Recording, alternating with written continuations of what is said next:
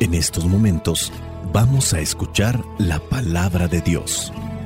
Dispón tu corazón para que el mensaje llegue hasta lo más profundo de tu ser.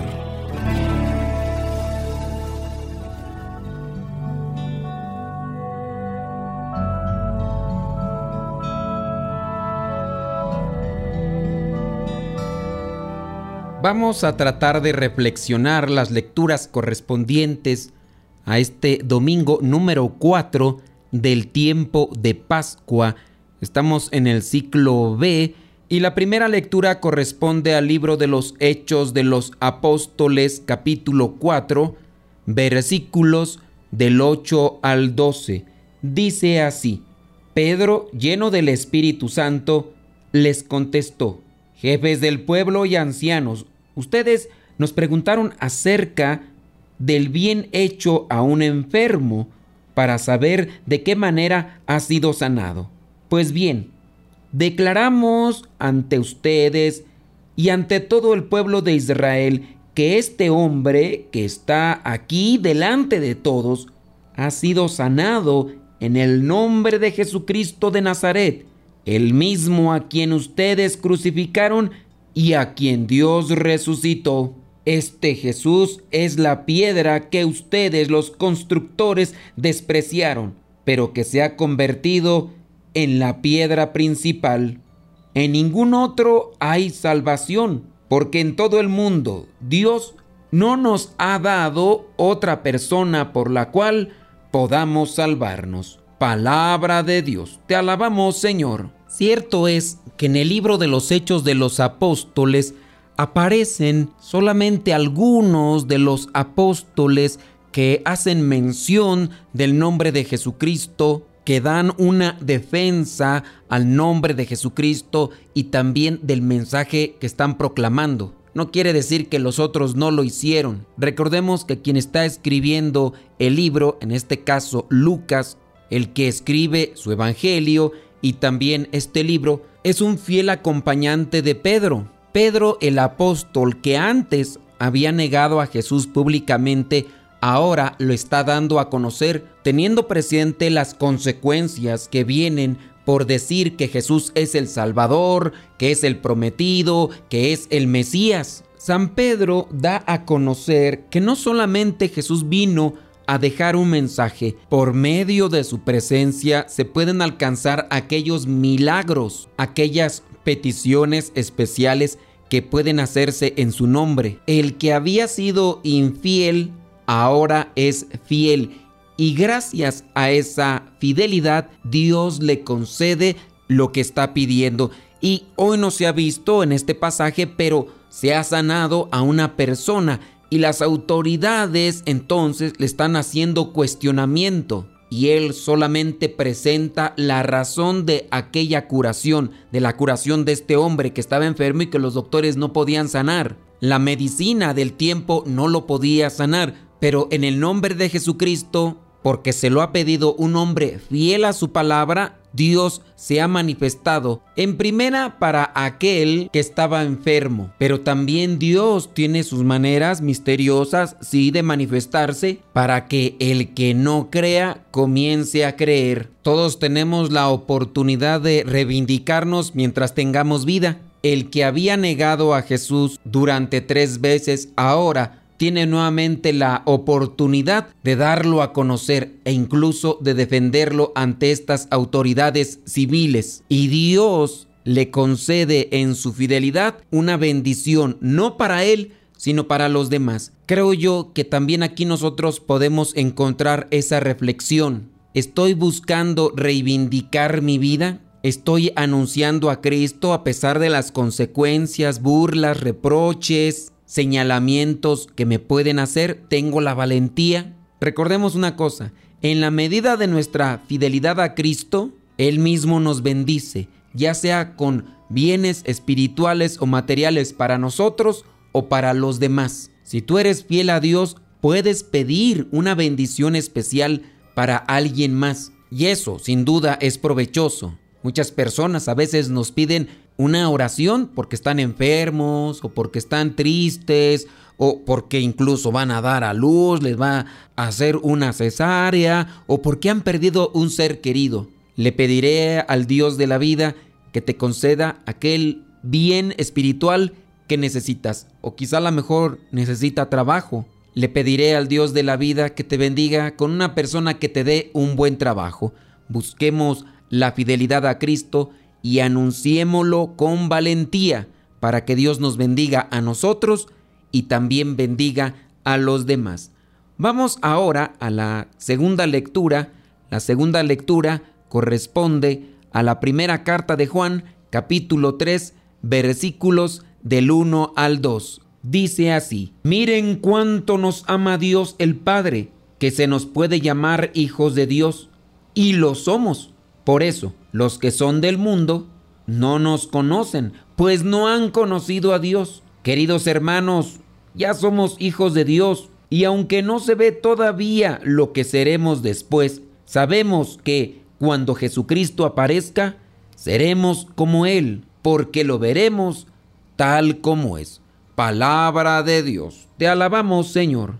Hace mucho tiempo a mí me trajeron un dinero de otro país. La verdad es que eran billetes de 500. Eran muchos billetes. Y cuando uno mira 500 y los cuenta, uno puede contar muchos números. Este sacerdote se encontraba en Venezuela. Entonces vino a México. Traía tanto, pero tanto dinero. Cuando llegó al aeropuerto de la Ciudad de México y miraron los paquetes y paquetes de dinero que traía, lo detuvieron en la aduana y llegó también la policía. Le dijeron que por qué traía tanto dinero. Este hermano sacerdote les dijo que no era tanto dinero, pero ellos simplemente no le creían se pusieron a contar la cantidad de miles y miles de bolívares, porque así le llaman. En México le llamaríamos pesos. Este hermano sacerdote les decía que en realidad no eran muchos pesos mexicanos, era mucho dinero allá en Venezuela, pero tampoco en Venezuela se podía comparar grandes cosas con toda esa cantidad de dinero. Y este hermano sacerdote se reía por la ignorancia, la ingenuidad de estos agentes de aduana que no estaban enterados de la situación. Después de haber tardado mucho tiempo, más de 40 minutos, de estar contando el dinero e incluso de que lo hayan callado porque él se reía. Les decía que primero investigaran cuánto dinero era en pesos mexicanos un bolívar o cuántos bolívares eran necesarios para que se comparara con un peso mexicano, pero no quisieron hacer caso. Y cuando lograron contar toda la cantidad de billetes que traía aquel hermano sacerdote, hicieron el cambio de divisa.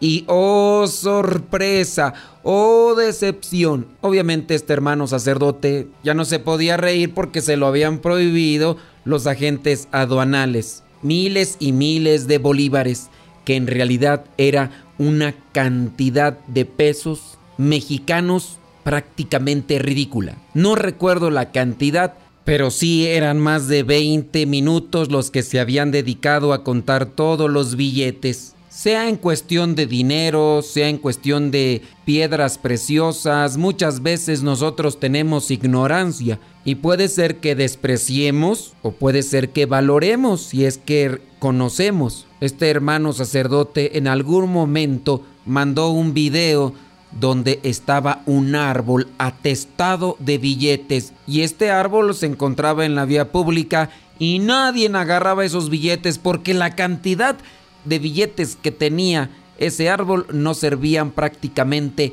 para nada. Ahí voy a dejar la explicación de los billetes. Hablando en cuestiones espirituales, también sucede lo mismo. Cuando no conocemos el reino de Dios, cuando no conocemos a Dios, pues pasa que lo ignoremos o lo despreciemos, que no lo tomemos en cuenta. Por eso hace falta acercamiento y también la luz del Espíritu Santo. Dice en esta lectura, miren cuánto nos ama Dios. Los que son del mundo no nos conocen, pues no han conocido a Dios. Entre nosotros, puede ser que nos valoremos, que nos respetemos, que nos cuidemos entre sí, porque ya conocemos a Dios. Pero muchas personas que no han conocido a Dios, lejos de apoyarnos, nos van a querer destruir. Si desprecian a Dios, también nos van a despreciar a nosotros. Lo que conviene pues para nosotros es acercarnos más a su palabra,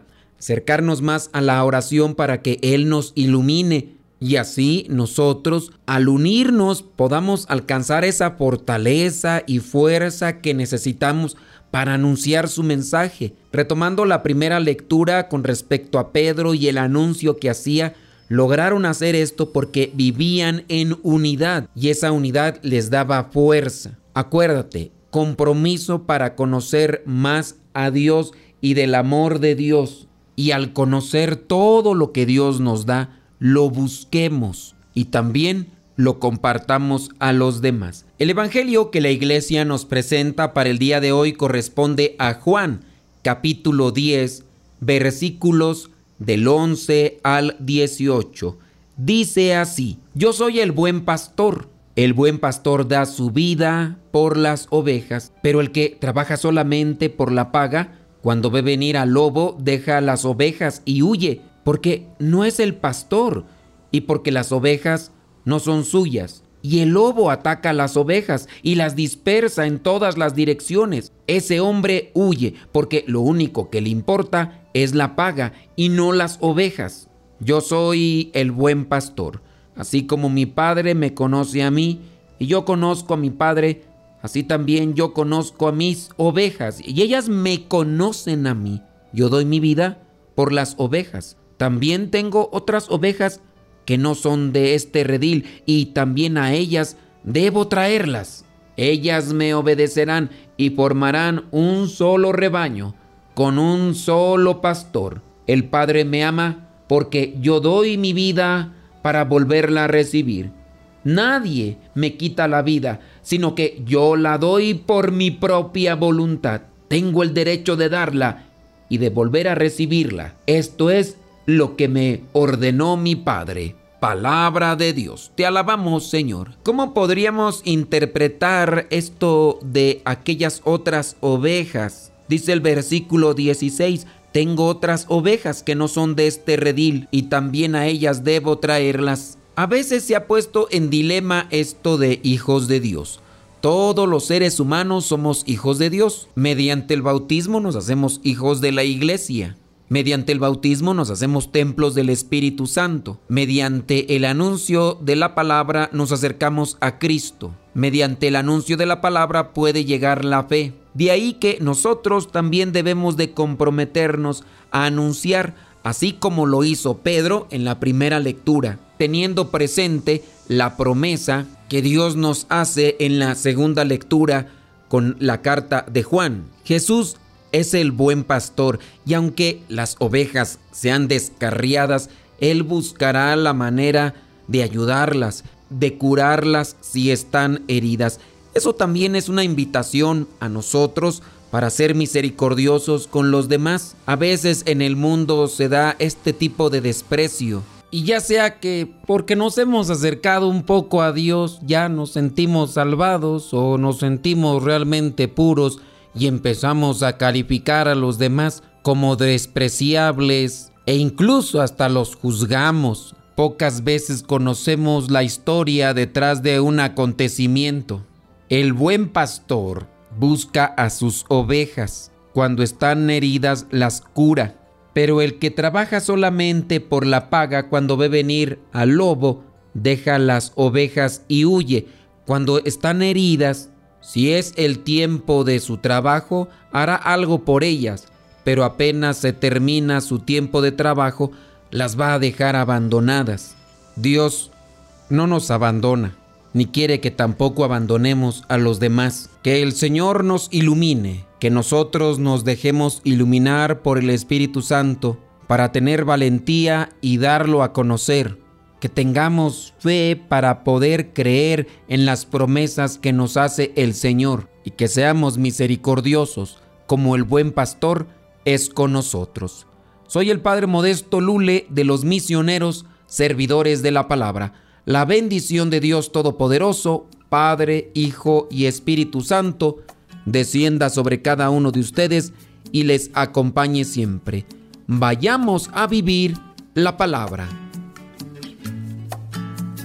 Lámpara es tu palabra para mis pasos, luz en mi sendero. Lámpara es tu palabra para mis pasos, luz en mi sendero. Luz, tu palabra es la luz. Luz, tu palabra es la luz. Tus justos mandamientos. Señor, dame vida según tu promesa. Lámpara tu palabra para mis pasos, luz en mi sendero. Lámpara tu palabra para mis pasos, luz en mi sendero. Es la luz.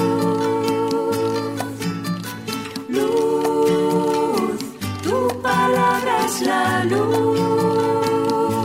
Mi vida, Señor, está siempre en peligro. Pero no olvido tu voluntad. Lámpara es tu palabra mis pasos, luz en mi sendero. Lámpara es tu palabra para mis pasos, luz en mi sendero. Luz, tu palabra es la luz. Luz, tu palabra es la luz.